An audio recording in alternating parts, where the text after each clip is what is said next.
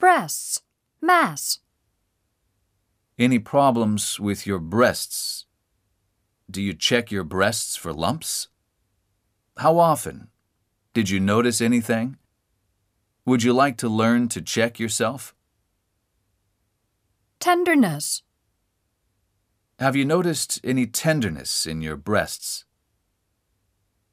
discharge, Have you had any discharge?